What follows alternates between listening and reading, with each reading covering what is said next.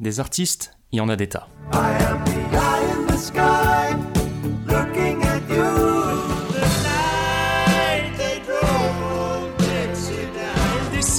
de la montagne sur un chariot chargé de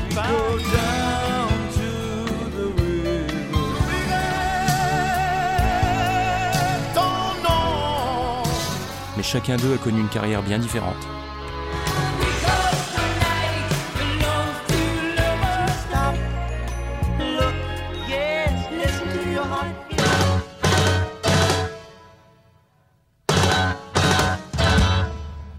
Il est peut-être temps d'en reparler un peu.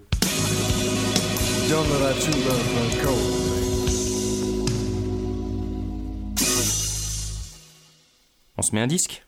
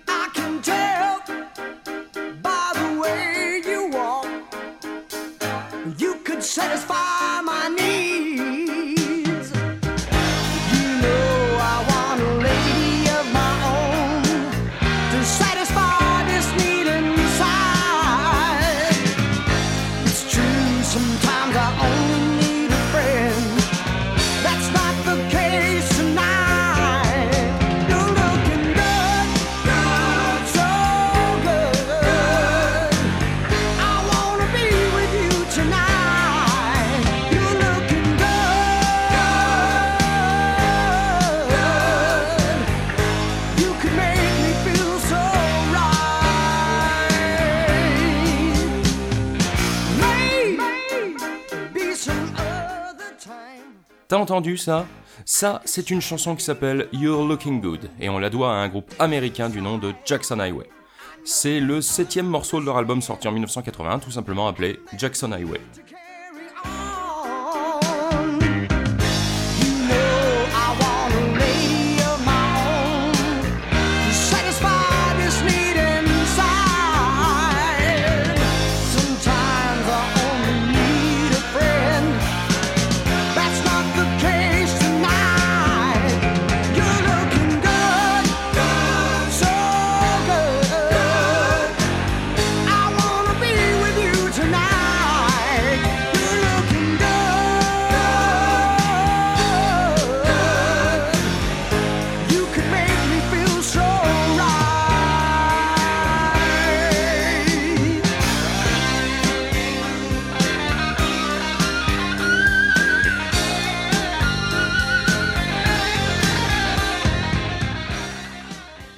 Groupe a une discographie finalement assez peu fournie, riche de tout juste deux albums, voire un et demi si on veut chipoter, alors qu'il a tout de même existé pendant une petite dizaine d'années.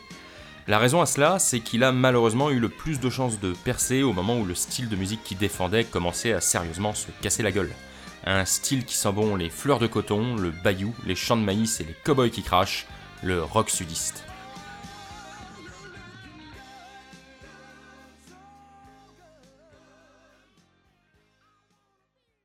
Au commencement, il n'y avait rien. Du moins si on accepte les 2 milliards 500 millions de personnes qui, au début des années 50, étaient en vie avant la naissance des frères Russell et Dennis Gully, deux des musiciens à l'origine de Jackson Highway. Russell, l'aîné, est né en 1947 aux États-Unis, dans l'état de Géorgie, avant de partir pour l'Alabama avec ses parents. Là-bas, il va petit à petit parfaire sa culture musicale au travers de la radio et de la télévision et découvrir la country, le blues et le rock and roll via des artistes tels qu'Elvis Presley bien sûr, mais aussi Jimmy Reed, Freddie King, Olin Wolf, Muddy Waters ou les Beatles. Parallèlement à ça, il grandit dans une église pentecôtiste dans laquelle la musique a un rôle important à jouer durant les cultes, et c'est donc là qu'il va commencer à apprendre à jouer de la basse, en plus de faire partie du chœur. Des talents de musicien qui va continuer à parfaire d'une part dans divers petits groupes, dont un à tendance country gospel sudiste appelé The Howell Family, avec qui il enregistrera deux albums, et d'autre part avec son frère Denis et son demi-frère aîné Bobby, spécialiste de la steel guitar. Bref, une jeunesse fortement versée dans la musique, quoi. En 1969, il est malheureusement contraint de partir faire son service militaire et est envoyé pendant un an au Vietnam, ce qui met inévitablement un coup d'arrêt à son activité musicale. Durant cette période, son frère Dennis s'est engagé dans un groupe appelé Cross, avec lequel il joue dans plusieurs universités du sud des États-Unis, ce qui lui permet de faire la connaissance un beau jour d'un producteur de légende, Jimmy Johnson. Mais je te parlerai de lui plus en profondeur un peu plus tard. De retour du Vietnam, Russell commence à travailler avec la chanteuse soul Ruby Winters, qui connaîtra en 1977 un beau succès avec la chanson I Will. Et c'est peu après qu'il reçoit un appel de son frère l'informant que ce fameux Jimmy Johnson aimerait le rencontrer. Une rencontre qui le pousse à s'installer dans la ville de Muscle Shoals, contrée de l'Alabama bien connue des aficionados de soul, blues et country, puisque c'est là qu'ont été ouverts les Muscle Shoals Studios, ou MSS, qui ont vu défiler une tripotée d'artistes talentueux tels que les Rolling Stones, Simon Garfunkel, Joe Cocker, Santana, Leonard Skinner et j'en passe. Et c'était accessoirement là que travaillait le dit Jimmy Johnson, qui embauche Russell. Pendant que Dennis continue de tourner avec Cross, Russell lui est mis en relation via MSS avec un house band, avec qui il commence à travailler dans un club appelé Johnny's Club. Pour info, un house band, c'est en gros un groupe qui est lié à un établissement spécifique et qui joue que là-bas. Ce groupe avait également la particularité de rassembler plusieurs auteurs, compositeurs, musiciens de MSS, et c'était fait exprès, car ça permettait d'avoir sous la main un groupe capable de composer et d'enregistrer rapidement des démos pour Muscle Show Studio à moindre coût. C'est durant cette période, lors d'une discussion entre Russell Gully et Jimmy Johnson, que ce dernier, voyant que Gully n'avait pas d'idée de nom pour le groupe, propose celui de Jackson Highway. Une proposition qui honore Russell Gully, puisque Jackson Highway est en fait le nom de la rue dans laquelle le premier studio de MSS a été construit, au numéro 3614 pour être exact, donc un nom chargé d'histoire. Quelque temps plus tard, Russell reçoit un appel de Dennis qui demande à son frère aîné si ça l'intéresserait pas de monter un nouveau groupe avec lui, car il sent que Cross ne percera pas et il songe à quitter la formation. L'idée emballe Russell, d'autant plus qu'il y pense depuis un moment, mais plutôt que de partir de zéro, il propose à son cadet de rejoindre son house band, étant donné qu'il lui permet pour l'heure d'avoir une situation stable. Dennis accepte et rejoint donc son frère ainsi que le batteur Ronnie Vance, le claviériste Tommy Patterson, le guitariste Britt Mitcham et l'organiste Gerald Morrison, qui restera pas longtemps après l'arrivée du nouveau venu. C'est ces cinq musiciens restants qui constitueront l'incarnation finale de Jackson Highway. Une formation aux influences variées, puisque ces divers membres écoutaient aussi bien les Beatles que Frank Zappa ou Jerry Lee Lewis, mais leur principale source d'inspiration viendra néanmoins d'un des premiers groupes de rock sudistes qui a donné ses lettres de noblesse et fait davantage connaître le genre à l'international, les Allman Brothers. Sentant qu'ils sont désormais bien plus qu'un simple house band chargé de composer pour les autres, les membres de Jackson Highway cherchent désormais à passer à la vitesse supérieure et vont patiemment se construire une réputation scénique et un répertoire. Ayant sous la main plusieurs compositions et démos qui n'avaient pas été retenues par MSS car elles ne correspondaient pas vraiment aux artistes auxquels elles étaient destinées, ils vont choisir de se les approprier et en faire le corps de leur premier album qui paraît en 1977 chez MSS à un faible tirage et qui s'appelle tout simplement Jackson Highway.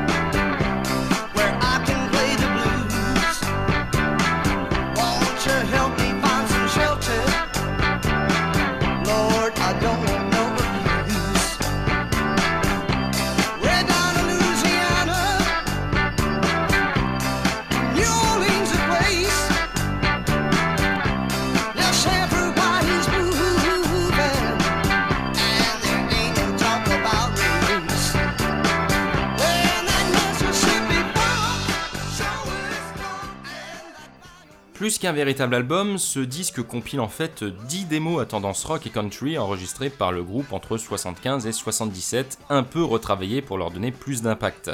Mais qui de fait n'est pas parfait, et Jackson Highway, premier du nom, ne connaîtra pas le succès, étant donné qu'il va peu faire parler de lui et qu'il n'y aura pas beaucoup de pubs faites autour. L'essentiel de sa promotion va passer, comme souvent dans ce genre de cas, par les très nombreux concerts que le groupe va donner par la suite, et durant lesquels il va régulièrement jouer l'intégralité de l'album, en plus de faire pas mal de reprises des Allman Brothers, d'ACDC, d'Aerosmith et consorts. une sorte de tradition dans le sud des États-Unis des années 70 quand on est un groupe encore peu connu. Les musiciens vont donc passer les trois années qui suivent à tourner et à jouer entre 4 et 5 soirs par semaine, parfois en première partie de groupes comme Blackfoot ou Iron Butterfly, tout en élaborant de nouveaux morceaux pour un potentiel deuxième album.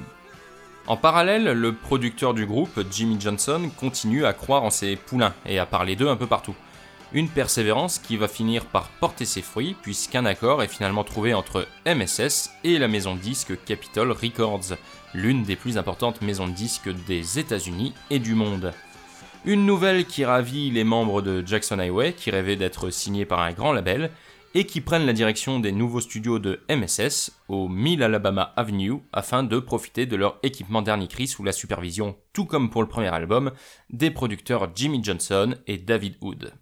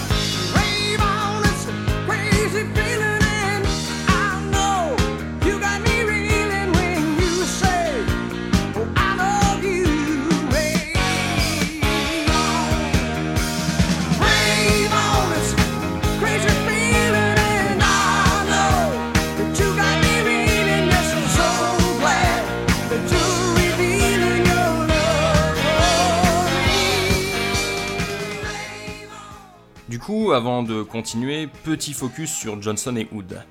Pour faire simple, même si le grand public les connaît pas forcément, et c'est un euphémisme, ce sont deux personnages qui ont compté dans le monde de la musique américaine durant les années 60 et 70, puisqu'ils ont non seulement créé les Muscle Shoals Studios en 69, avec l'aide de deux autres musiciens, Roger Hawkins et Barry Beckett, mais ils ont également joué pour et produit de nombreux artistes à cette époque. Johnson était initialement un guitariste et il a bossé avec Percy Sledge sur When a Man Loves a Woman, avec Aretha Franklin sur ses morceaux les plus cultes, puis par la suite avec Bob Seger, Paul Simon, Joe Cocker, Rod Stewart, les Rolling Stones, Leonard Skinner et j'en passe.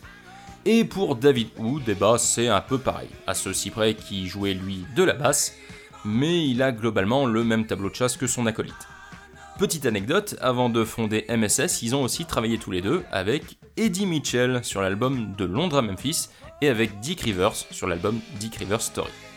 Mais revenons à nos moutons. L'enregistrement du deuxième album de Jackson Highway commence, et si sur le premier l'équipe avait pris l'habitude de travailler sur deux ou trois morceaux en même temps avant de passer au suivant une fois ces derniers terminés, ce coup-ci ils vont bosser sur toutes les chansons en même temps, mais étape par étape en faisant d'abord toutes les pistes de base, puis les re-recordings, puis les voix, avant de passer au mixage. Un travail rendu d'autant plus facile que le choix définitif des chansons avait été fait avant de commencer l'enregistrement, et que les producteurs les soutiennent énormément en leur laissant un contrôle artistique quasi total, ne les aidant que sur les points un peu plus techniques, ce qui sera vraiment formateur pour les membres du groupe, et tout particulièrement Denis Guelet, le frère cadet. Au final, ce second disque du groupe va mettre à peu près deux mois à être mis en boîte, et en 1980 paraît donc le deuxième album de Jackson Highway, qui une fois encore porte exactement le même nom que celui du groupe.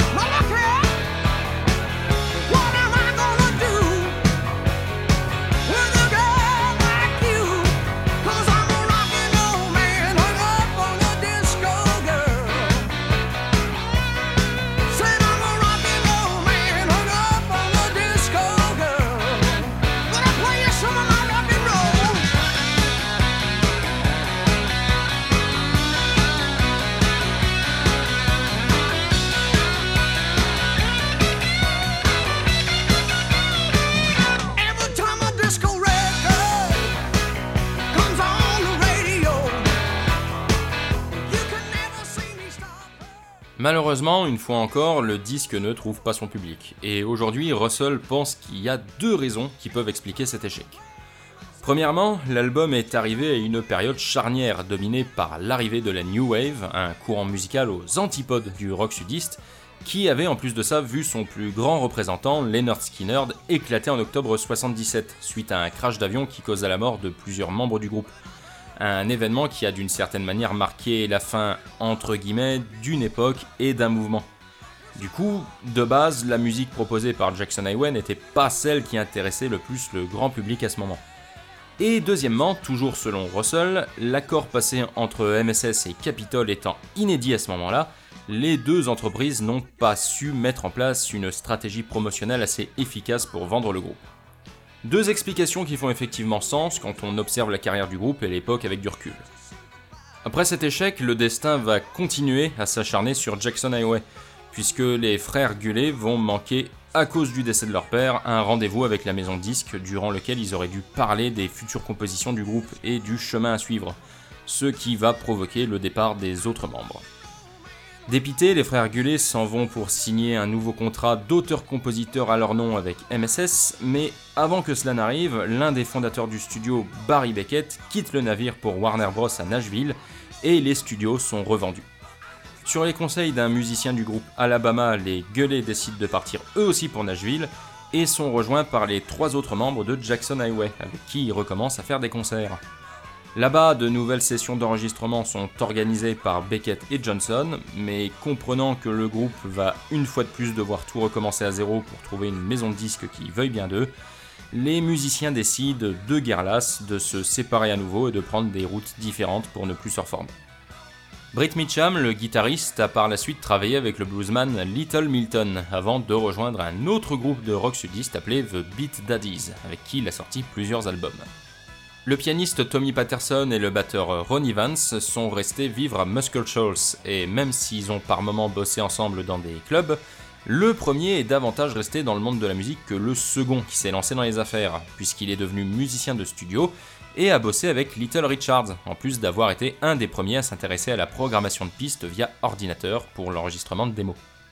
Denis Gueuley est lui resté à Nashville, où il a joué dans pas mal de nightclubs et s'est fait une belle réputation là-bas, en plus d'accompagner divers artistes et d'officier parfois comme ingénieur du son ou musicien de studio, notamment pour Johnny Neal, un musicien qui a fait partie des Allman Brothers. Quant à Russell, il est ensuite devenu sideman, c'est-à-dire un musicien capable de jouer en live avec différents artistes et de s'adapter à plusieurs styles, et a intégré pendant un temps lui aussi le groupe The Beat Daddies. Il a même composé un morceau pour eux. Et il a finalement sorti son premier disque solo en 2004 intitulé Back to the Swamp, disque sur lequel sont présents son frère Dennis et Tommy Patterson. D'autres projets d'albums sont dans les cartons, dernière nouvelle, mais ne sont toujours pas sortis. Bref, Jackson Highway a tenté de percer dans une époque qui n'était pas la sienne et a inévitablement fini par échouer. C'est malheureusement la loi de la mode et du marché, mais le groupe a tout de même pu laisser deux témoignages de son existence avec des morceaux qui lui ressemblent, à l'image de Hook, Line and Sinker.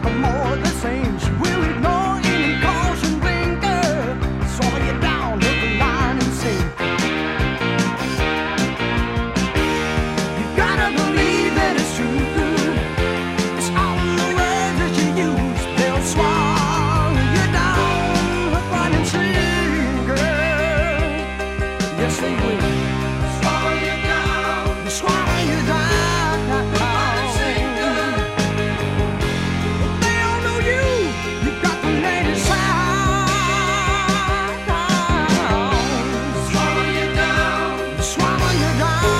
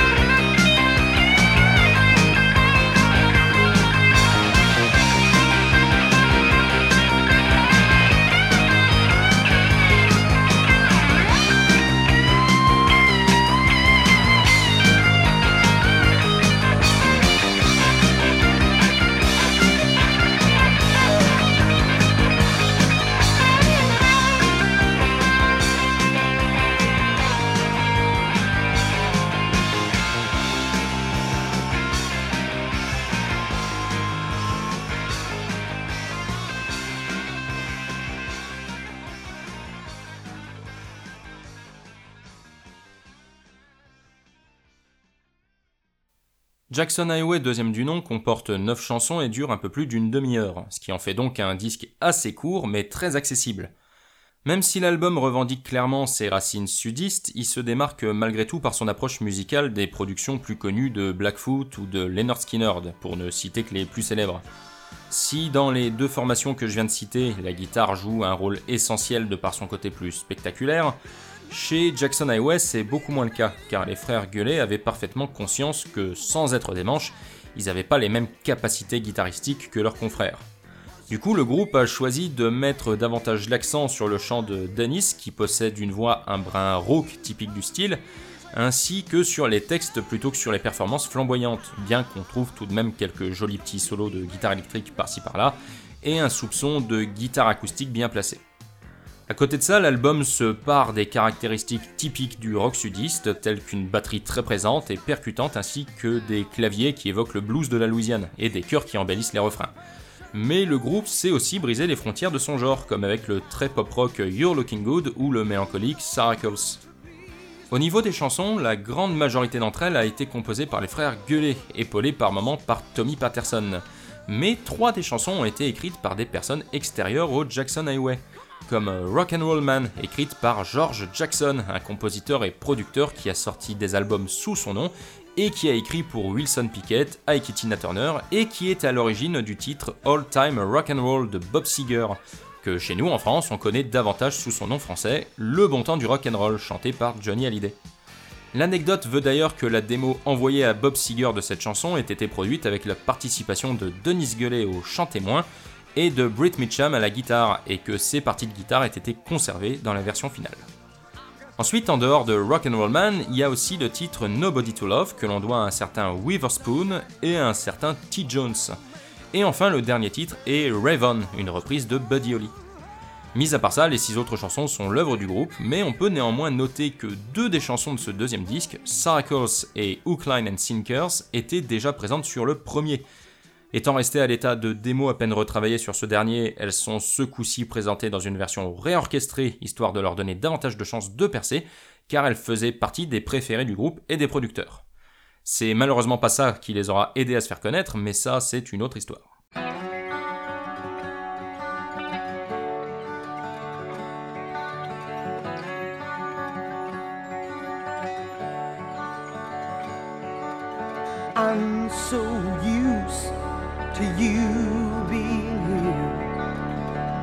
The thought of seeing you over there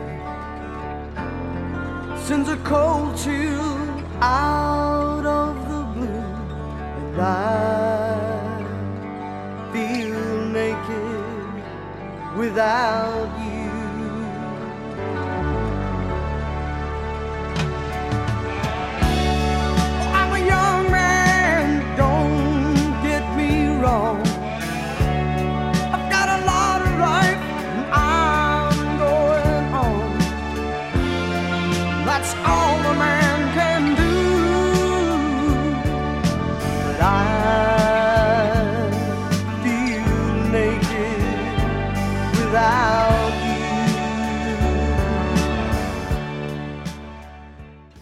Du côté des musiciens, on retrouve bien évidemment l'intégralité des membres, mais Jackson Highway a eu la bonne surprise de voir débarquer dans les studios Ricky Medlock, Greg T. Walker et Charlie Argret du groupe Blackfoot le jour où ils enregistraient le morceau Rock and Roll Man.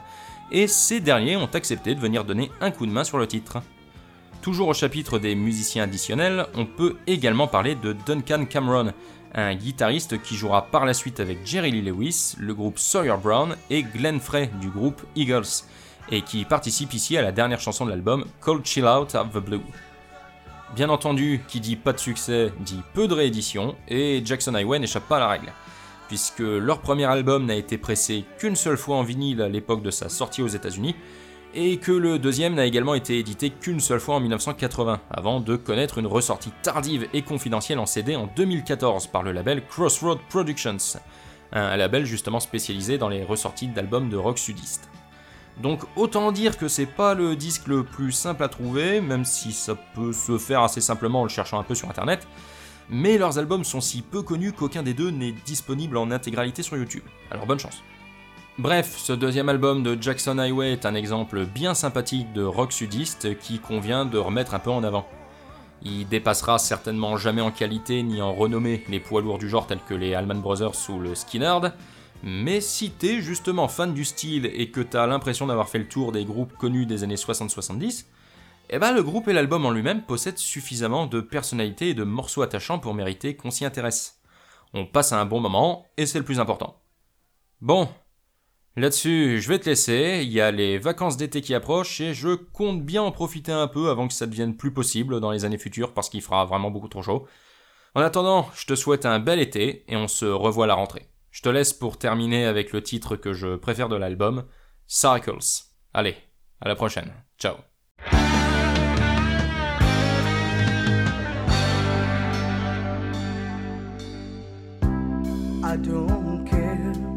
If it's heaven or hell.